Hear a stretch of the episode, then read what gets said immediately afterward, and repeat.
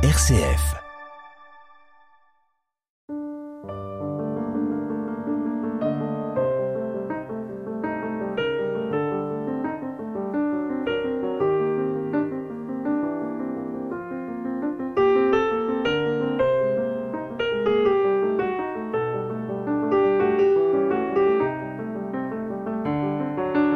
Les animaux historicisés, pourquoi situer leur comportement dans le temps et l'espace. Éric Baratet, qui est historien et qui travaille depuis très longtemps euh, sur la question de l'histoire animale, est mon invité pour cette seconde émission. Et euh, il euh, va nous parler pour cette seconde émission de la façon dont la représentation de l'animal a changé. Nous en étions restés, Eric Baratet, bonjour. bonjour. Nous en étions restés lors de la précédente émission à la façon dont les Grecs, puis les Romains, avaient conçu euh, la représentation de l'animal, dans une certaine fixité, disions-nous. Et euh, avec euh, avec Ulysse et l'épisode du chien Argos, avec ces stèles qu'un de vos collègues évoque, euh, vous nous disiez donc que même dans cette antiquité, il y avait parfois l'intuition que ben, les animaux ont peut-être un passé, une histoire s'inscrivent dans le temps. Entre la Grèce et Rome, y a-t-il eu une variation dans cette euh, façon de représenter l'animal ou bien, pendant longtemps encore, euh, est-on resté dans cette idée-là? Apparemment, il n'y a pas eu énormément de, de variations. Je hein. pensais à Pline, par exemple. Alors, Pline, Pline parle des variations, euh, oui, euh, spatiales. Euh, ça, il insiste beaucoup là-dessus, mais il en fait, euh, comment dire, il le prend sous une manière un peu anecdotique, c'est-à-dire que les variations spatiales des animaux sont un peu la même chose que les variations de milieu hein, ou de climat. Donc c'est finalement, c'est normal que dans la même espèce, euh, euh, il y ait des comportements différents d'un lieu à l'autre, ou alors il s'intéresse encore plus aux différences spatiale d'espèces, c'est-à-dire à tel endroit il y a telle espèce, à tel autre endroit il y a telle espèce, des espèces qui peuvent être rapprochées mais qui sont quand même différentes. Il s'intéresse beaucoup à ça, mais il minimise l'affaire en, en envoyant finalement un jeu de la nature.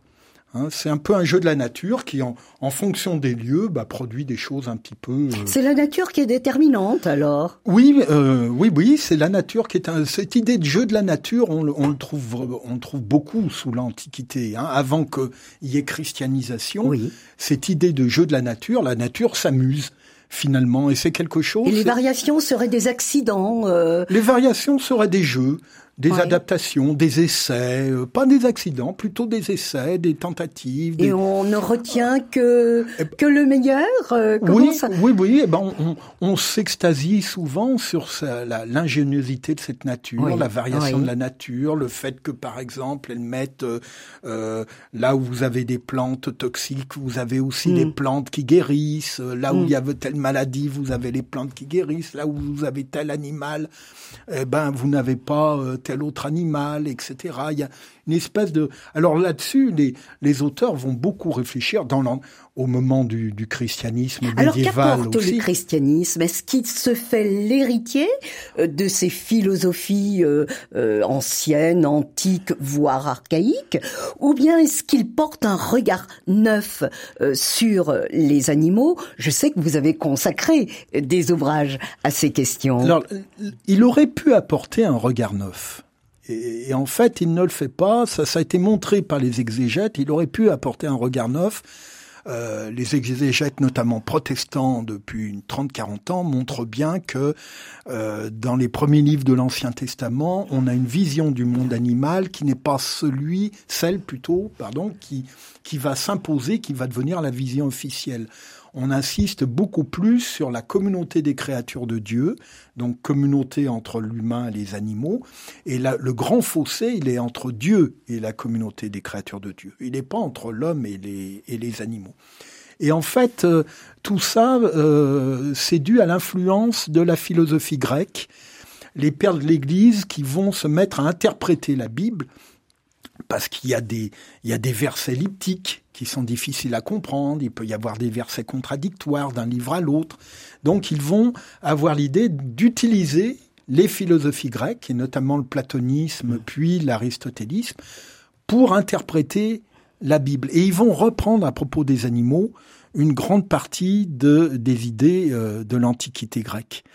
Et alors, par exemple, euh, bah, le christianisme apporte une idée de temps linéaire, hein, puisque il y a la création, il y a la chute, il y a l'arrivée du Christ, il y a le jugement dernier. Donc, on a un temps, linéaire. On aurait pu avoir se développer l'idée d'un temps linéaire aussi pour le comportement des hommes, pour le comportement des animaux, voire une participation de ces animaux à ce temps linéaire. Et en fait, en reprenant à son compte les idées euh, grecques, eh bien, le christianisme euh, n'a pas développé tout ça. Hein. Alors l'histoire, l'histoire, elle est pour les hommes. Hein. c'est les hommes qui seraient euh, concernés par euh, la création, la chute, euh, la rédemption, le jugement dernier, alors qu'en fait, dans la Bible, on nous dit que ce n'est pas que l'humain. Les, les, vivantes, les créatures de Dieu seront aussi concernées, sont concernées par tout ça. Mais on l'a laissé de côté pour en faire que quelque chose d'humain. Et donc, on a laissé de côté les animaux. Alors, ça ne veut pas dire qu'on ne voyait pas, là aussi, ça ne veut pas dire qu'on ne voyait pas les variations de comportement. Vous, vous parlez notamment, enfin, un, un, un des auteurs de l'article, euh, de, des bestiaires, par exemple, qui euh, justement montrent euh, la singularité euh, de tel individu ou de telle espèce. Donc il n'y a pas cette fixité dont nous parlions tout à l'heure. Exactement. Dans les vies des saints, par exemple, les vies, euh, si vous prenez la légende dorée de Jacques mmh. de Voragine, les vies des saints sont pleines d'histoires d'animaux et on a plein d'histoires où l'animal change son comportement. Mais c'est minimisé parce qu'on en fait le résultat de l'intervention du saint ou de l'intervention de Dieu. Euh, mais on voit quand même cette idée de variation. Simplement, on minimise l'explication. On le voit très bien au, au XVIIe siècle, dans la querelle entre protestants et catholiques. Les catholiques mobilisent plein d'animaux pour montrer que, les que, que la bonne foi, c'est la foi catholique. Alors c'est par exemple la, la, loi qui a avec ses enfants euh, sort de sa mare tous les jours, rentre à l'église avec les petits derrière et se prosterne devant le Saint-Sacrement. Si un animal fait ça, euh, ça veut dire que la doctrine du Saint-Sacrement est bonne. Donc les protestants ont tort. Et il y a plein d'histoires comme ça où les animaux interviennent et donc ont des comportements singuliers, individuels, etc. Donc cette idée-là, c'est ce qu'on disait avec les paysans de, de, du curé Mélier, elle est là. Mais elle n'entraîne pas. C'est une intuition. C'est une intuition et on a tendance à la, à très vite la minorer, à minorer les conséquences philosophiques, théologiques, etc. qui sont derrière.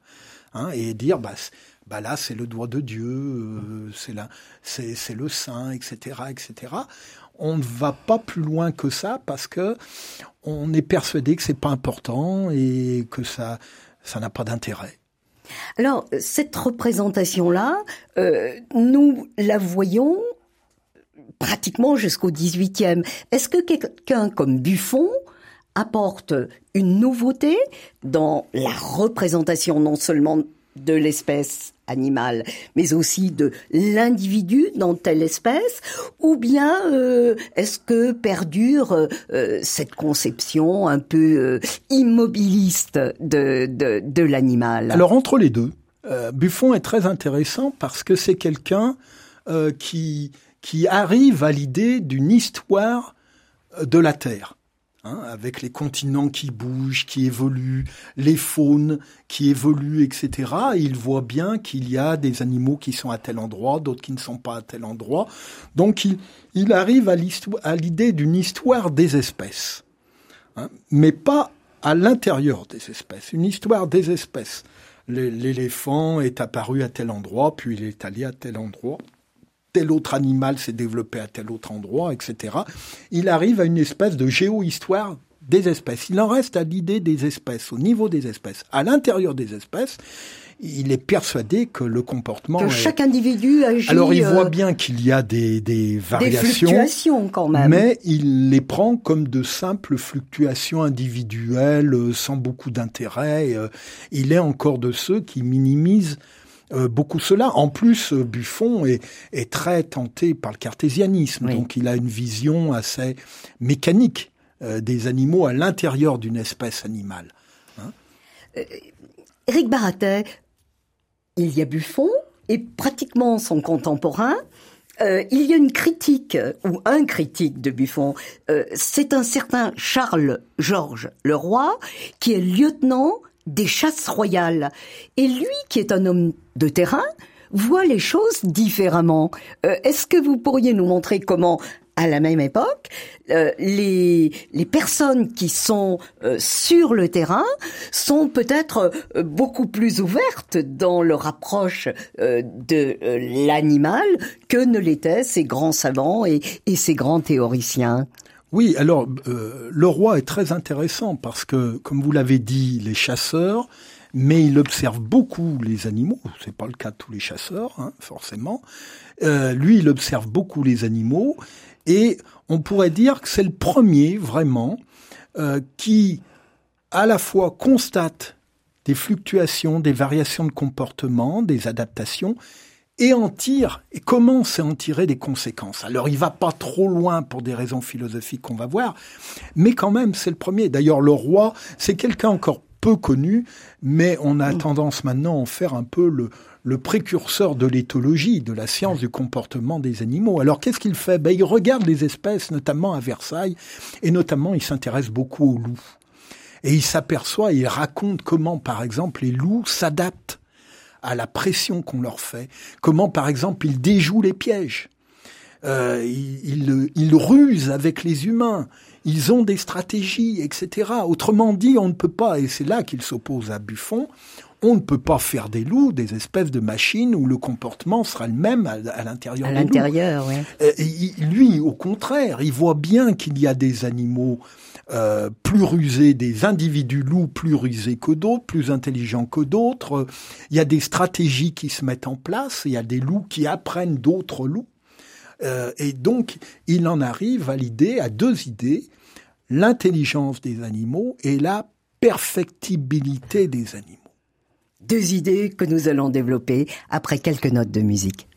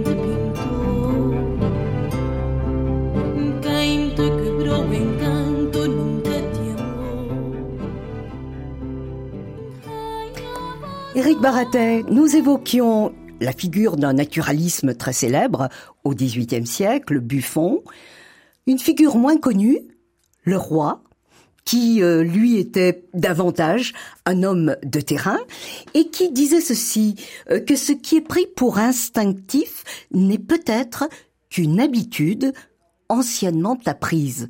Alors ça me permet d'enchaîner sur cette idée de et d'intelligence dont vous parliez tout à l'heure, notamment à propos des loups. Oui, alors c'est le terme de perfectibilité est fondamental parce que on pourrait parler d'intelligence des loups et en même temps décréter qu'ils ne changent pas leur comportement. Mais perfectibilité, ils s'adaptent. Ils s'améliorent en fonction des circonstances, ils apprennent, ils rusent, ils déjouent les pièges, euh, ils savent mieux se comporter par rapport à tel ou tel humain. Euh, et donc ce terme de perfectibilité, obligatoirement, entraîne des variations entre loups dans l'espace, mais aussi dans le temps. Et comme vous l'avez cité, il a l'idée que peut-être il y a des comportements que l'on dit instinctifs qui ont en fait été appris. À, qui, appris et transmis alors peut-être et transmis, bien sûr. Transmis. Alors comment transmis? Le problème, c'est qu'il ne creuse pas plus l'idée.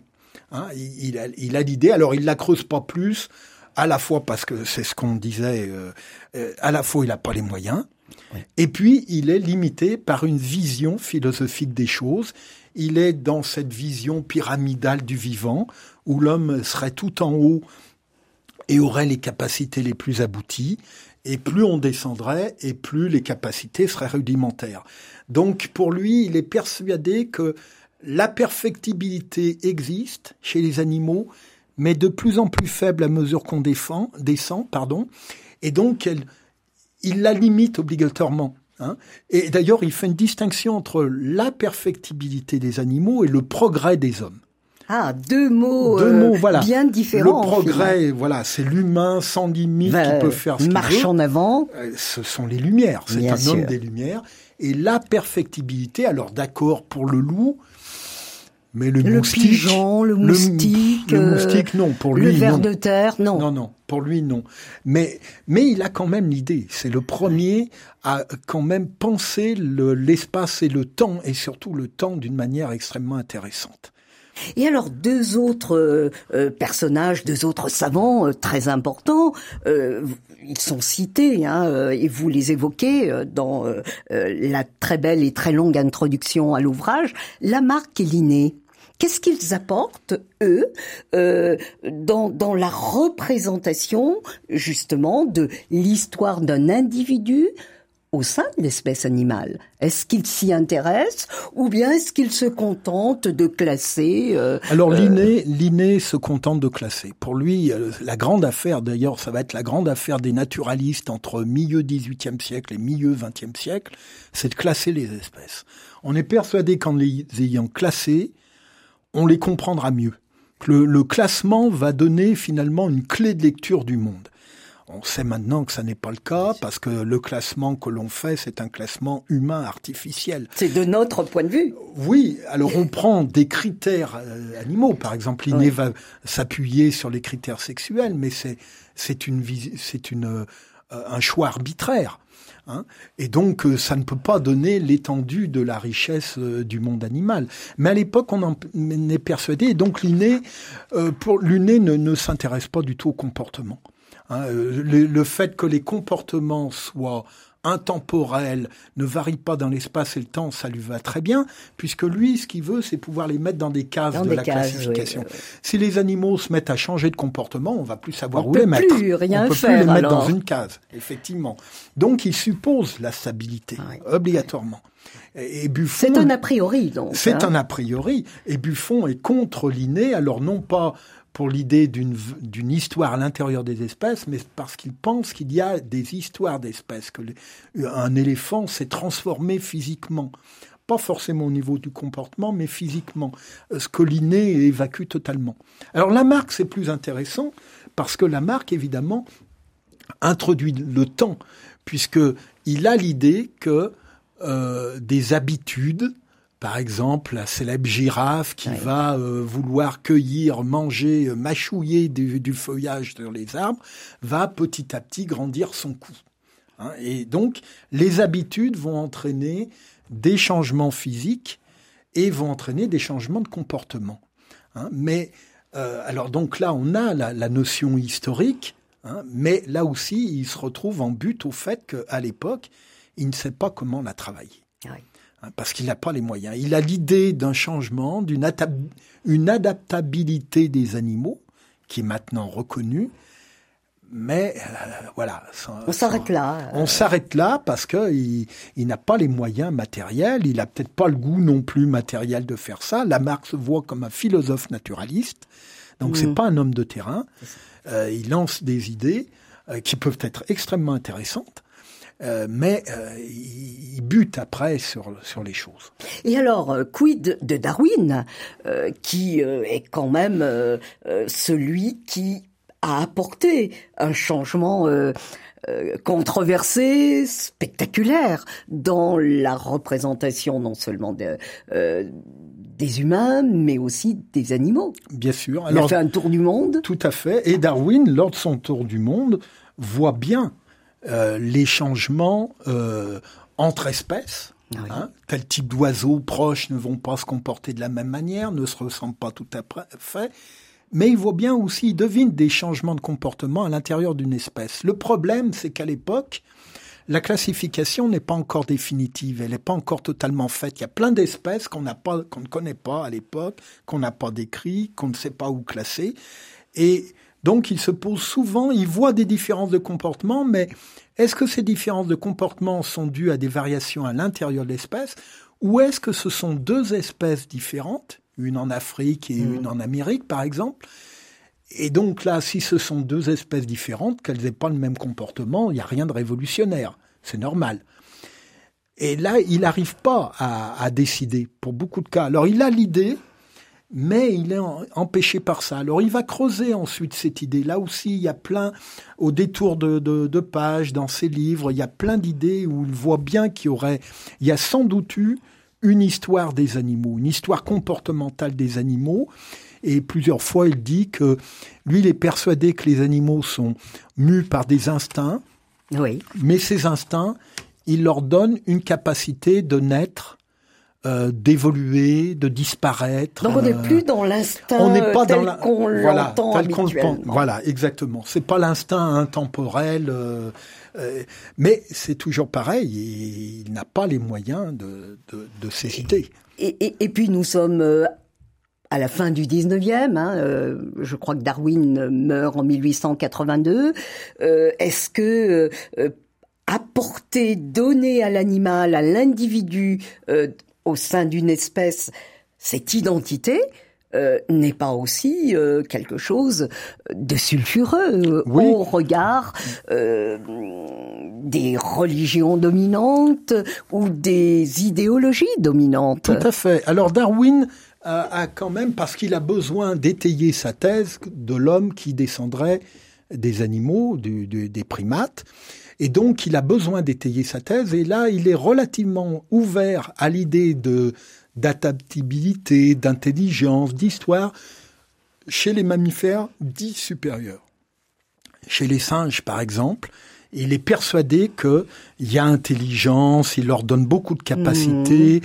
il leur donne la capacité de varier dans leur comportement, etc. Parce qu'il faut bien que on puisse expliquer comment on est arrivé à l'humain, hein, puisque on en fait les ancêtres de l'humain. Euh, il voit bien ça aussi pour le chien ou le cheval mais là en expliquant l'affaire par l'intervention de l'humain. Hein. c'est l'humain qui a entraîné un changement de comportement, par exemple, du côté du chien. Hein, ou du côté du cheval. Donc là, il est d'accord pour dire qu'il y a variation de comportement, mais c'est pas une variation de comportement due au chien. C'est une variation de hmm. comportement due à l'humain. Donc on ramène à l'humain le progrès, voire la perfectibilité. Exactement. Alors il ne faut pas minorer euh, Darwin.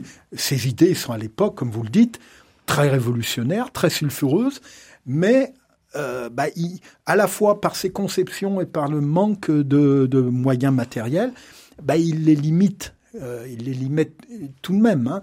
mais euh, bon, il, a quand même des, phrases remarquables sur la capacité de variation des singes, euh, des chiens, des chevaux, etc. C'est déjà ça. Hein. L'idée est déjà là.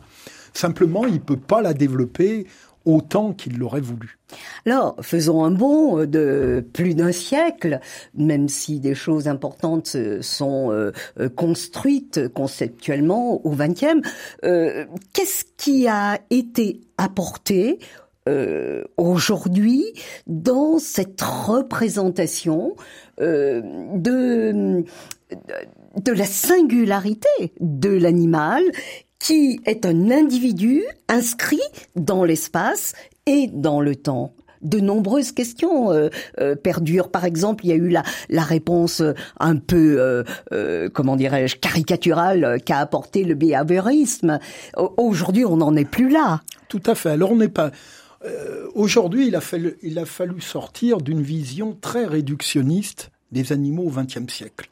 Hein, que ce soit le behaviorisme ou l'éthologie classique de mm. Karl Lorenz. Quand Karl Lorenz dit que le comportement définit l'espèce, donc les animaux d'une espèce ont le même comportement quel que soit le lieu et le, temps, évidemment, euh, euh, ça bloque les choses.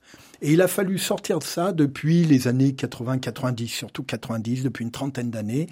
On est sorti, les éthologues sont sortis petit à petit de ça, et ils sont revenus à l'idée de fortes variations comportementales dans l'espace.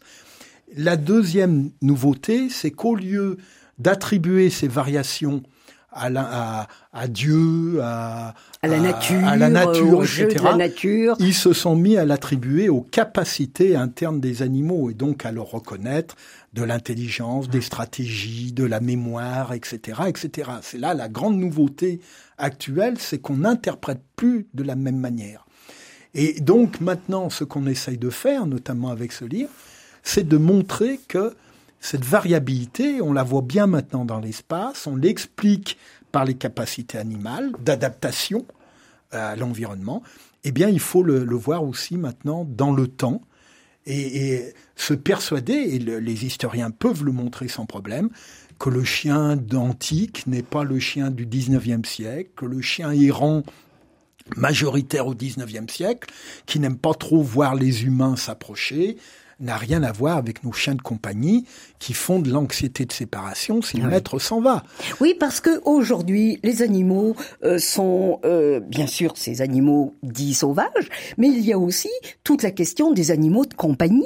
Mmh. Et alors, euh, comment concevoir que un jeune chat, par exemple, soit identique à sa mère, à son père, qui était dans des conditions tout à fait différentes ben, C'est ce qu'on est en train de voir, c'est que justement, en fonction des environnements, y compris humains, eh bien ces chats n'avaient pas et n'ont pas eu les mêmes comportements. Un chat de gouttière euh, d'une ville du 19e siècle qui euh, ne veut pas avoir de contact avec les humains parce que s'il a des contacts, ça se passe très mal pour ben lui. Vous avez euh, montré ça dans un ouvrage Culture féline. Exactement. Bah, ce chat ne se comporte pas comme nos chats actuels que j'appelle les chats-chiens, c'est-à-dire des chats qui se veulent proches de leur maître, qui sollicitent, qui veulent jouer, etc., etc. Ils ont changé leur comportement, comme nous-mêmes nous avons changé nos comportements vis-à-vis d'eux. Hein. et c'est ça qui devient intéressant, c'est de montrer une histoire beaucoup plus complexe où hommes et animaux s'adaptent réciproquement et évoluent, changent leur comportement. Et, dans les deux cas, dans tous les cas, ce sont des formes d'intelligence, hein, puisque maintenant, on, on définit l'intelligence des vivants comme la capacité à s'adapter à un environnement changeant. Merci beaucoup, Éric Baratet.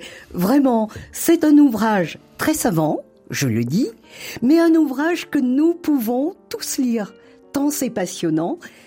Je redis son titre, et j'incite à sa lecture, Les animaux historicisés, pourquoi situer leur comportement dans le temps et l'espace, vous découvrirez, chers auditeurs, des aspects passionnants de ce que j'oserais appeler la condition animale. Oui. Merci beaucoup.